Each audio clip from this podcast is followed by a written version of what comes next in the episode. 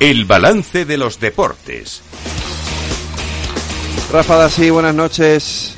¿Qué tal, Federico? Muy buenas noches, ¿cómo estamos? Muy bien, muy rápidamente que tengo que empezar a las eh, y media al Transforma España y tenemos a unos invitados importantísimos a las puertas. Eh, tenemos nuevo entrenador, nuevo entrenador en el Sevilla. Así es, el seleccionador uruguayo ha fichado hasta final de temporada de este año, después de esa destitución de José Luis Mendilibar, y será el cuarto técnico para los sevillistas en poco más de un año. Un Sevilla que la verdad es que no ha empezado nada bien, es decimocuarto con dos victorias, dos empates y cuatro derrotas.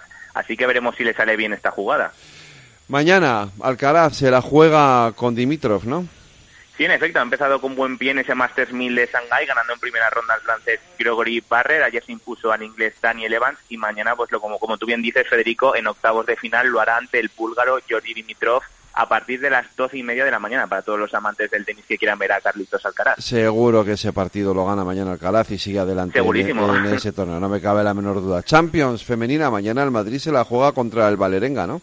Pues sí, debuta otra temporada más en esta Champions femenina, lo hará a partir de las 8 de la tarde en la jornada 1 ante el Valerenga, un equipo de Oslo en Noruega y sin duda es un Madrid que en liga la verdad es que está muy bien, Federico ha jugado Sí. cuatro partidos y ha ganado los cuatro, es segundo empatado con el Fútbol Club eh, Barcelona y, y así que esperemos que sea un año competitivo porque la verdad es que están los dos equipos muy empatados. Cierto, es verdad que hasta ahora el- eh, había como una especie de supremacía por parte del Sí, Barcelona del fútbol femenino, el Fútbol pero Barcelona que casi no perdió un partido en toda Eso la es. temporada del año pasado. pero ya le están bueno. cogiendo los demás, están sumando, poniéndose ya al mismo nivel y el Real Se está Madrid igualando la luego, cosa, así que este año va a estar muy competitiva. importante y bonito esto para el fútbol femenino. Y vamos a terminar Sí. con otra noticia del fútbol, un abandono, Eden Hazard, Lorena Ruiz que ha dicho que se que se va, ¿no?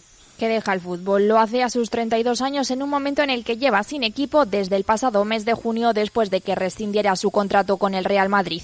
El delantero belga lo ha comunicado con un post en Instagram en el que decía debes escucharte a ti mismo y decir detente en el momento adecuado. De esta forma, después de 16 años en el fútbol y más de 700 partidos jugados, Hazard cuelga las botas y pone fin a su carrera profesional.